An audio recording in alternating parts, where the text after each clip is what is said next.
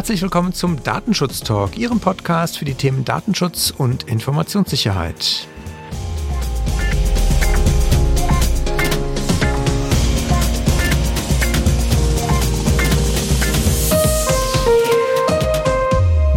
Ist Heiko Gossen und ich begrüße Sie wieder recht herzlich hier bei unseren wöchentlichen Datenschutz-News, in der wir zusammen auf die Woche schauen. Und wenn ich von wir spreche, dann bin ich, wie Sie das von uns gewohnt sind, natürlich nicht alleine, sondern begrüße hier bei uns, bei mir im Podcast-Studio sehr herzlich den werten Kollegen David Schmidt. Hallo David. Hallo Heiko, grüß dich und auch liebe Grüße und ein frohes neues Jahr noch nachträglich an alle unsere Hörerinnen und Hörer.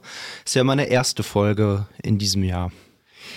Ja, ich hoffe, du hast es nicht verlernt in der Zwischenzeit, sondern wir kommen hier schnell wieder in den alten Modus. Das wird sich zeigen, aber ich habe da doch ein gutes Gefühl. Ja, ich bin da auch zuversichtlich, genau. Bevor wir mit der Themenübersicht beginnen, vielleicht ein kleiner Hinweis an alle, die mal das gesamte Migosense-Team in seiner aktuellen Form sehen möchten, also zumindest das fast gesamte Migosense-Team. Wir haben auf der Weihnachtsfeier im Dezember nochmal ein neues Teamfoto gemacht. Das findet man jetzt auf unserer Karriereseite unter migosense.de slash Karriere. Also da kann man nochmal gucken, einerseits, äh, wie groß das Team mittlerweile ist, äh, wie fantastisch natürlich alle Mitarbeitenden aussehen der Migosense. Auch das äh, ist natürlich ganz wichtig.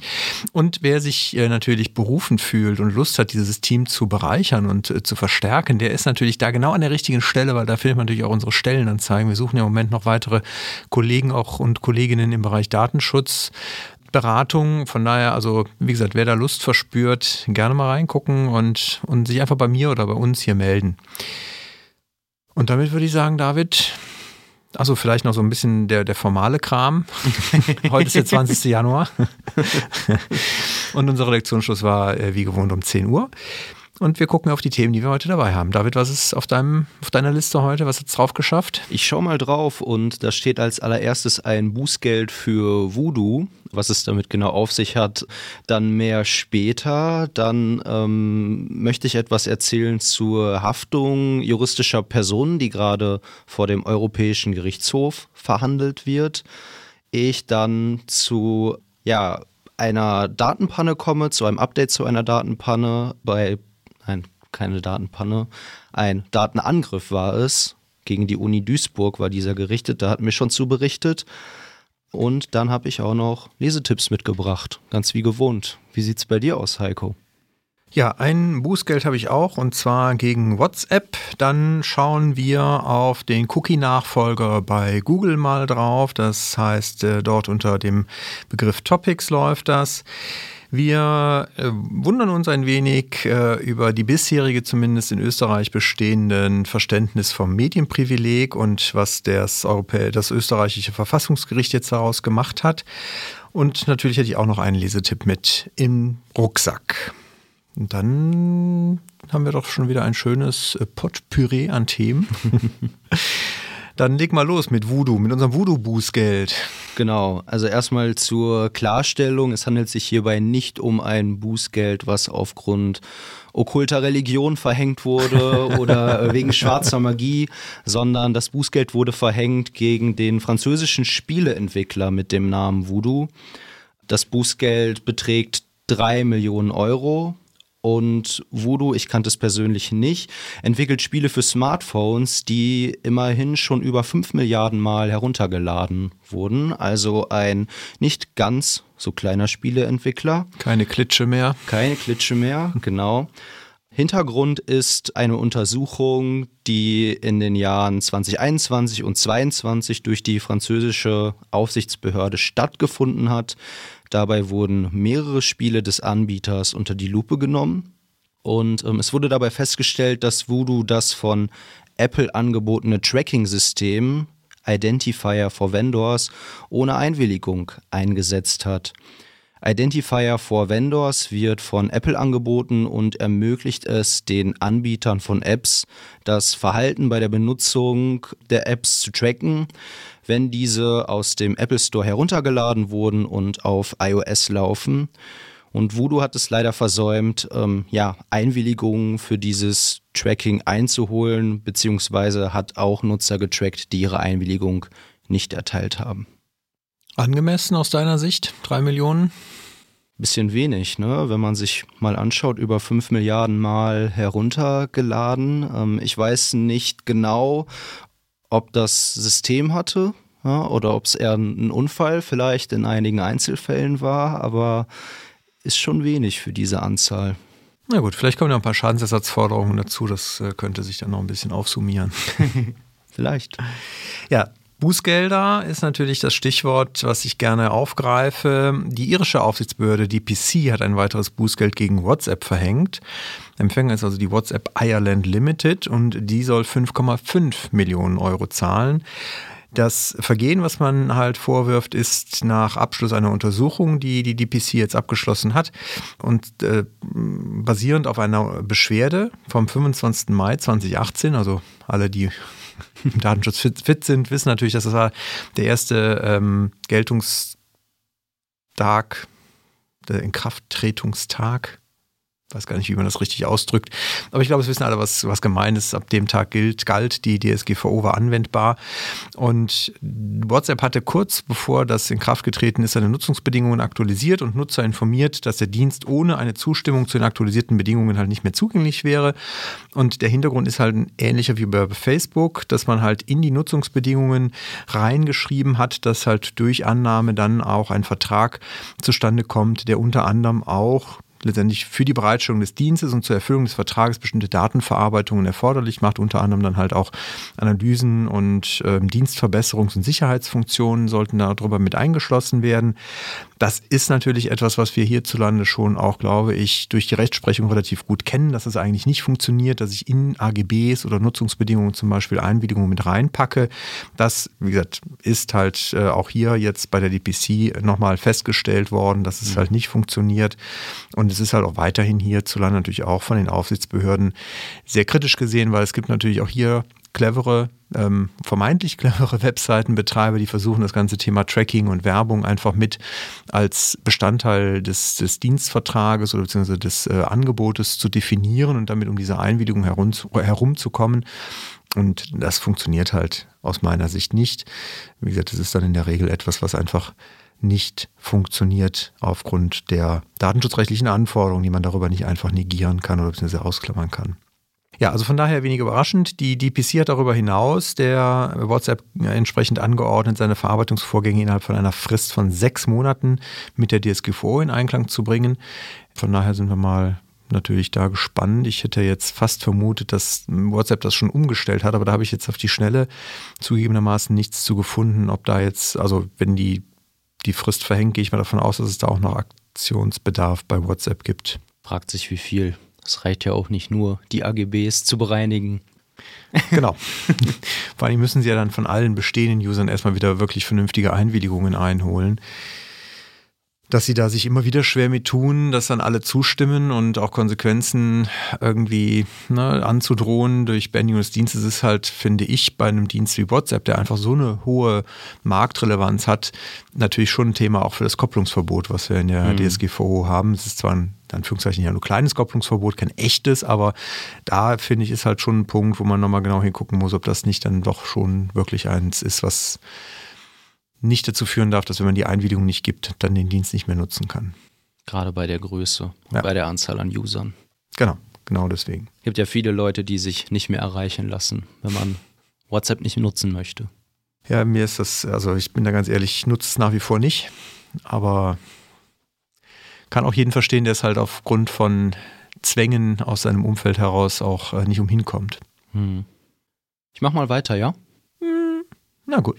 Okay, wenn du noch was hast. ich habe noch was. ähm, wir springen zum Europäischen Gerichtshof ähm, und da fand in dieser Woche eine mündliche Verhandlung in dem Verfahren Deutsche Wohnen statt. Tim Wiebetul hatte ja dankenswerterweise hierzu auch ausführlich als Gast in unserer Silvestershow berichtet. Also nochmal eine kleine Werbung für diejenigen, die sich das noch nicht angehört haben. Und es geht hier um eine Grundsatzfrage, und zwar, ob eine juristische Person in Deutschland unmittelbar für Datenschutzverstöße nach der DSGVO sanktioniert werden kann, ohne dass eine Ordnungswidrigkeit einer natürlichen Person in Leitungsfunktion des jeweiligen Unternehmens festgestellt werden muss. Das verlangt nämlich aktuell das deutsche Ordnungswidrigkeitsrecht. Das ist das sogenannte Rechtsträgerprinzip. Und hiernach muss ein Bußgeld oder darf ein Bußgeld nur verhängt werden, wenn ein Organisationsverschulden vorliegt. Mit anderen Worten, ein Mitarbeiter in einer Leitungsfunktion muss den Verstoß immer dadurch begründet haben, dass er seine Kontroll- und Überwachungsfunktion nicht richtig eingehalten hat. Ja, dieser Umweg ist ähm, der Datenschutzgrundverordnung aber komplett fremd und deswegen wird jetzt verhandelt oder diskutiert, ob die deutsche Regelung sich mit der Idee der europäischen Harmonisierung des Datenschutzrechts vereinbaren lässt. Die Idee ist ja, dass das materielle Datenschutzrecht, aber auch die Sanktionierung in der EU möglichst gleich geregelt ist, dass auch überall dasselbe Schutzniveau gilt und hier gibt es halt Probleme. Ähm, ich hoffe, ich habe das halbwegs verständlich und auch vor allem richtig erklärt. Aber aufgrund der wesentlichen Bedeutung dieser Frage hat auch die DSK hierzu kürzlich nochmal ein Positionspapier veröffentlicht, ja, in dem Argumente dafür geliefert werden, warum das Ganze harmonisiert werden sollte. Aber auch der Sachverhalt wird darin nochmal gut erklärt und das verlinken wir natürlich in den Show Notes die Klarstellung, die wir uns da, glaube ich, alle vom EuGH erhoffen, ist natürlich sehr wertvoll. Wir haben das ja hier auch schon thematisiert. Es hängt ja so ein bisschen mit diesem Widerspruch zusammen, den wir einerseits beim Landgericht Bonn hatten, vor dem halt der Fall 1 und 1 gegen den BFDI verhandelt wurde, um das Bußgeld, das wir hier auch schon in einer Themenfolge mit dem Gerhard Kiparski besprochen haben. Der hatte damals auch schon gesagt, ja, diesen Punkt hat man halt gegenüber dem BFDI oder vor Gericht halt nicht sehr strapaziert, im Gegensatz halt zum Kammergericht in Berlin mit der Deutschen Wohnen, wo das halt letztendlich genau der, der Knackpunkt war, warum man dann am Ende das Bußgeld erstmal auch aussetzen muss musste. Wie gesagt, vor zwei Gerichten gleicher Instanz äh, hier schon interessant, dass natürlich man völlig unterschiedliche Auffassungen dann am Ende hat und für daher freue ich mich wirklich drauf, wenn wir da Klarheit reinbekommen. Auf jeden Fall. Ja. ja, wir schauen einmal auf das Thema Cookies und Google. Das World Wide Web Konsortium, kurz W3C, sowie Entwickler anderer Browser haben jetzt Googles neuen Ansatz Topics für Online-Werbung nochmal kritisiert.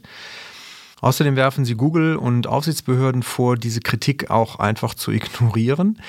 Sie sagen nämlich, Datenschutz und Privatsphäre seien auch bei diesem Cookie-Nachfolger nicht gegeben. Da haben wir ja hier auch schon mehrfach darüber berichtet. Das hieß früher mal dieses Kohorten, hatte das Google ganz am Anfang mal getauft. Da ist man ein bisschen von weg von dem Modell, hat sich da, wie gesagt, in dieses Topics äh, orientiert und das Ganze soll halt dazu führen, dass man diese Dritt- Parties, Third-Party-Cookies in Browsern dann nicht mehr braucht, die natürlich ein ganz wichtiger Punkt sind, wenn es heute um Tracking und ähm, benutzerbezogene, individualisierte Werbung und sowas geht. Da sind natürlich diese Third-Party-Cookies ganz essentiell und da möchte Google halt von weg.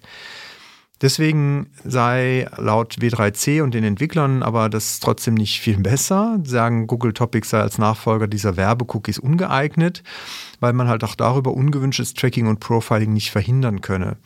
Das ähm, W3C ist halt das ist ja das internationale Gremium, was für die Entwicklung der Webstandards halt verantwortlich ist. Und die erklären, dass damit eine unangemessene Überwachung im Internet beibehalten werde aus eigenen Gesprächen mit Google kann ich das noch nicht so ganz nachvollziehen. Ich sehe schon, also zumindest aus dem, was ich bisher verstanden habe, ist Google schon sehr daran interessiert, da Transparenz herzustellen und das halt auch als offenen Standard zu etablieren und darüber halt, wie gesagt, auch bei Aufsichtsbehörden und anderen Beteiligten halt transparent zu sein und auch alle einlädt, daran mitzutesten und zu gucken, dass es halt auch trotzdem natürlich am Ende für die Werbewirtschaft noch ein interessantes Modell bleibt, weil die deutlich weniger Informationen mit diesem neuen Standard bekommen, als sie das halt früher bekommen haben. Der Kern ist eine im Browser stattfindende Auswertung, so wie gesagt, wie ich das verstanden habe und man korrigiere mich, wenn ich das falsch in Erinnerung habe, aber wie gesagt, ich bin mir da ziemlich sicher, dass es halt letztendlich in einem nur wirklich lokale Verarbeitung im Browser stattfindet, basierend auf der Browser-Historie. Das heißt also, der Browser, wenn ich das dem zugestimmt habe, guckt, welche Webseiten habe ich aufgerufen, welche Themen bilden diese Webseiten ab und aus diesen Themen, also Topics, wird dann halt die, werden die fünf stärksten Interessen gebildet und Drei aus diesen fünf Interessen werden dann halt beim Aufruf einer Webseite, wenn diese Webseite über diese API dieses Privacy Sandbox Verfahren nutzt, werden drei Interessensgebiete von mir halt genannt und darüber hat der Publisher, der Webseitenbetreiber dann halt die Möglichkeit, passende Werbung auszuspielen und darüber halt trotzdem immer noch interessensbezogene Werbung auszuspielen, aber wie gesagt, ohne dass das bei einem Anbieter geprofiled wird, um einmal diesen Begriff irgendwie zu verbiegen, sondern das Ganze basiert halt im, im Browser und ich kann halt als User natürlich sehr viel mehr Kontrolle darüber ausüben. Einerseits, was entsteht da an Informationen über mich und ich kann sie halt auch löschen. Ich habe halt viel mehr Einfluss darauf. Deswegen, ich fand das von allem, was ich bisher gehört habe, gar nicht so schlecht von den Überlegungen her. Ob das am Ende allen kritischen Prüfungen und Fragen standhält, kann ich heute auch nicht sagen. Aber ich fand es halt, wie gesagt, von der Zielrichtung her eigentlich schon mal ganz gut. Vor allem, wenn man darüber dieses ganze Thema lästige Cookie-Banner vielleicht wirklich mhm. perspektivisch mal, mal ablösen kann. Also Google lädt halt weiterhin Werbetreibende und auch Betreiber von Websites, die mit Werbung Geld verdienen, ein, das zu testen, die entsprechenden APIs, sich das zu registrieren. Von daher kann ich da auch jedem empfehlen, dass, wenn das für ihn in Frage kommt, sich halt mal anzusehen, falls es noch nicht getan hat. Google hat den Zeitplan etwas angepasst. Man ähm, plant jetzt erst in der zweiten Jahreshälfte 2024 damit, die Drittanbieter-Cookies aus Chrome standardmäßig abzuschaffen. So, und jetzt müssen wir mal gucken, ob die Aufsichtsbehörden sich dazu noch irgendwo positionieren. Also die britische Aufsichtsbehörde hat da wohl aufgrund der Beschwerden jetzt erstmal keinen Handlungsbedarf gesehen wie das hierzulande im Moment aussieht, ob da irgendwas von den Aufsichtsbehörden jetzt geplant ist, das entzieht sich aber auch meiner Kenntnis. Ich muss ja zugeben, dass ich das Ganze noch nicht richtig durchdrungen habe. Von der Idee her hört sich das für mich auch sehr, sehr gut an. Ähm, wie es dann im Detail ausgestaltet sein wird, müssen sich wahrscheinlich alle nochmal mit beschäftigen. Also sowohl die Werbetreibenden als auch wir als Datenschützer, als dann auch die Behörden ich habe das Ganze aber jetzt so verstanden, dass ähm, die gespeicherten Daten tatsächlich dann alle von Google verwaltet werden, weil die ja im Chrome-Browser oder über den Chrome-Browser gespeichert werden und dass Google dann den Werbetreibenden per Schnittstelle Zugriff auf diese Daten gewährt. Ja, aber nur auf sehr reduzierte Informationen, nämlich letztendlich nur auf die wenigen Informationen, die letztendlich aus dieser Analyse meiner Interessensgebiete herausgekommen ist und nicht auf alle besuchten mhm. Webseiten, nicht auf die gesamte Browser-Historie, sondern wirklich nur auf drei Topics, also auf drei Interessensgebiete von mir, um halt möglichst dafür dann passende Werbung ausspielen zu können und nicht, wie das bisher ist, halt wirklich mein gesamtes Surfverhalten einem Anbieter damit im Zweifelsfall zugänglich zu machen. Das finde ich ist halt schon mal eine große Verbesserung. Wie gesagt, vielleicht ist es noch nicht perfekt, ich kann es auch noch nicht abschließend genau sagen, aber ich habe schon das Gefühl, dass man hier in die richtige Richtung denkt. Und wie gesagt, es ist halt im Browser und ich habe halt natürlich Transparenz darüber, was über diese API geht, über die Standards, die definiert sind. Ich kann es selber löschen auch früher als den Ablauf von drei Wochen, was so die typische Frist wäre, wo das halt letztendlich gebildet wird, diese, diese Interessensgebiete. Was ich auch nach den Gesprächen mit Google erstmalig glaubhaft verstanden habe, ist halt, dass die Entwicklung von Chrome und die Informationen, die dann auch letztendlich entstehen, einerseits eine, eine isolierte Umgebung ist und auch die Advertiser bei Google, also das sind ja andere Legal Entities auch, wo die dann drin sitzen, letztendlich genau die gleichen Informationen in Anführungszeichen nur bekommen wie jeder andere Advertiser auch. Also das heißt also Google selber hat dadurch auch nicht mehr Informationen als andere Advertiser auch, die sie bekommen, weil es halt alles im Browser passiert. Also alles lokal auf meinem Gerät. So wie wenn du die Daten, wie wenn du in Word reinschreiben würdest, was du alles toll findest und da kann Microsoft auch nicht drauf zugreifen, wenn du es dann nicht in der Cloud speicherst. Hm. Aber wenn der Zugriff nur über Google erfolgen kann, dann ähm, verschafft sich Google natürlich damit noch wesentlich mehr Macht über das Werbegeschäft, beziehungsweise erhöht sich die Abhängigkeit der Werbenden. Ja, das genau, genau, das wollen sie halt nicht. Sie sagen ja, das ist ein Standard, den sie öffentlich machen, den kann jeder Browser implementieren. Genauso kann halt jeder Werbetreibende diese API nachher nutzen und sie werben halt dafür, dass man das natürlich auch tut, um diesen neuen Standard auch zu etablieren, aber sie machen, sie haben da keine Hand drauf, in dem Sinne, dass sie dadurch selber eigene Vorteile haben. Spannend. Ja. Und ein umfangreiches Thema. Vielleicht eine Idee für eine Themenfolge. Nehme ich mal mit. Dann ähm, mache ich mal weiter mit dem Themenupdate zu dem Cyberangriff auf die Uni Duisburg-Essen. Darüber hatten wir in der Kalenderwoche 49 im letzten Jahr schon berichtet. Es kam da zu einem Ransomware-Angriff auf die Uni und die Uni hat sich geweigert, das verlangte Lösegeld zu bezahlen. Und mittlerweile ist klar, dass hinter dem Angriff die Cybergang Vice Society steckt und die Daten wurden jetzt unerfreulicherweise auch im Darknet veröffentlicht. Die veröffentlichten Daten werden derzeit in Zusammenarbeit mit den Behörden von der Uni ausgewertet und sollten Personen oder auch Institutionen von dieser Datenveröffentlichung betroffen sein, dann wird sich die Uni ähm, so rasch wie möglich bei diesen melden. Und Universitäten scheinen auch weiterhin ein interessantes Ziel für Cyberangriffe zu sein, denn Berichten von Heise zufolge wurde am vergangenen Wochenende auch die Uni Innsbruck angegriffen. Diese konnte die Attacke aber erstmal abwehren. Ich bleibe in Österreich. Der österreichische Verfassungsgerichtshof hat das datenschutzrechtliche Medienprivileg als verfassungswidrig erklärt. Das hat vorgesehen, dass Medienunternehmen, die zu journalistischen Zwecken Daten verarbeitet haben, gänzlich von den Bestimmungen des Datenschutzgesetzes ausgenommen sind. Diese undifferenzierten Ausschluss dieses Medienprivilegs äh, ver verstößt gegen, äh, nach Auffassung des äh, Verfassungsgerichtshofs gegen das Grundrecht auf Datenschutz und sagt deswegen, Paragraph 9 Absatz 1 des Datenschutzgesetzes in Österreich sieht vor, oder dass, dass das, was es halt vorsieht, nämlich dass halt die entsprechenden Teile der DSGVO auf journalistische Datenverarbeitung durch Medieninhaber, auch Herausgeber sowie Mitarbeiter eines Medienunternehmens oder Mediendienstes nicht anzuwenden sind. Hintergrund ist eine Beschwerde eines Mannes bei einer Daten, bei der österreichischen Datenschutzaufsichtsbehörde, dessen Visitenkarte ungeschwärzt in einem Beitrag, auch in Bildaufnahmen über eine Hausdurchsuchung auf der Homepage eines Medienunternehmens einzusehen war, was nachvollziehbar unangenehm ist. Und die Datenschutzaufsichtsbehörde wies das aber zurück, und zwar wegen äh, Unzuständigkeit. Dagegen hat er dann halt gegen, äh, beim Verwaltungsgericht entsprechende Beschwerde eingelegt. Die haben das weitergereicht an den Verfassungsgerichtshof in Österreich, der das entsprechend dann gekippt hat.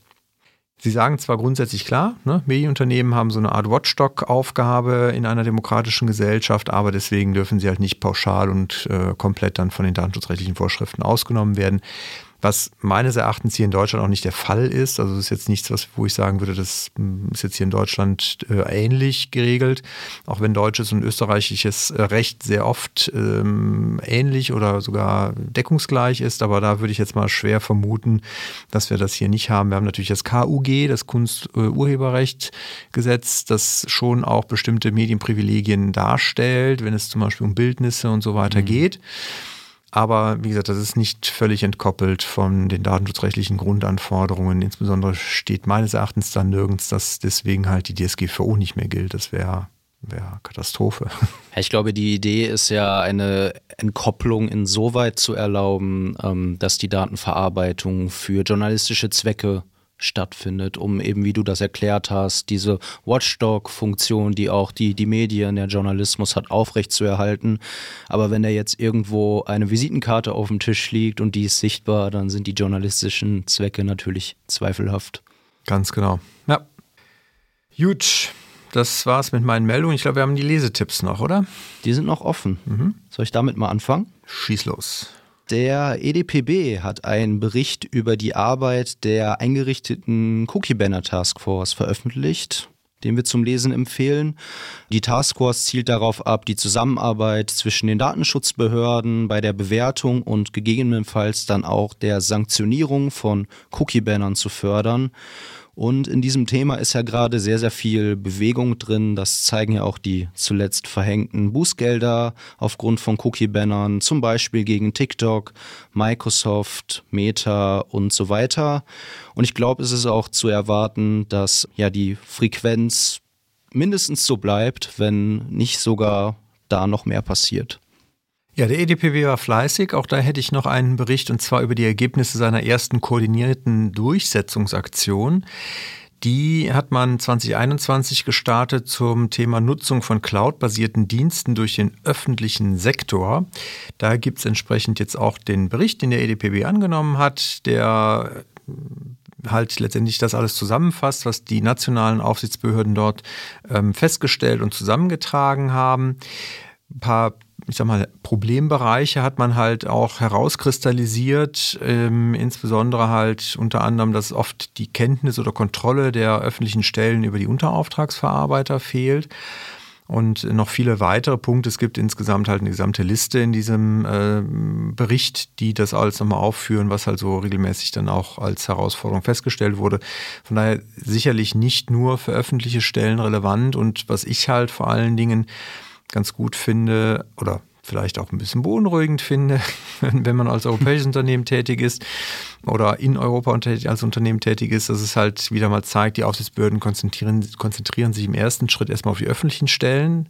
Da haben sie jetzt gezeigt, dass sie sich ganz gut koordinieren können und das halt auch äh, letztendlich irgendwie zusammen hinkriegen. Das, was ja mhm hier in Deutschland auch auf dem Weg ist, um es mal mit ein bisschen Hoffnung zu, zu besetzen.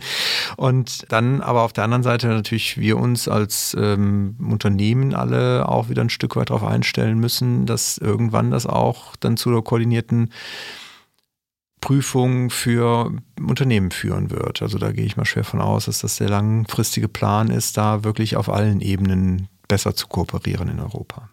Wünschenswert. Ja.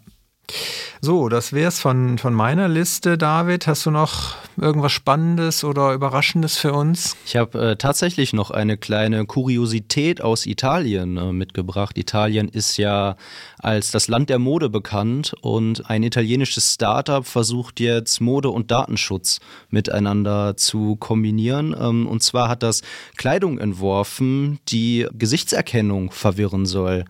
Finde ich ganz spannend. Das Ganze funktioniert so, dass durch die Farbe der Kleidung und durch Muster auf der Kleidung die Gesichtserkennung derart verwirrt werden soll, dass derjenige, der die trägt, nicht mehr als Mensch, als Person erkannt wird, sondern stattdessen als Zebra oder Giraffe.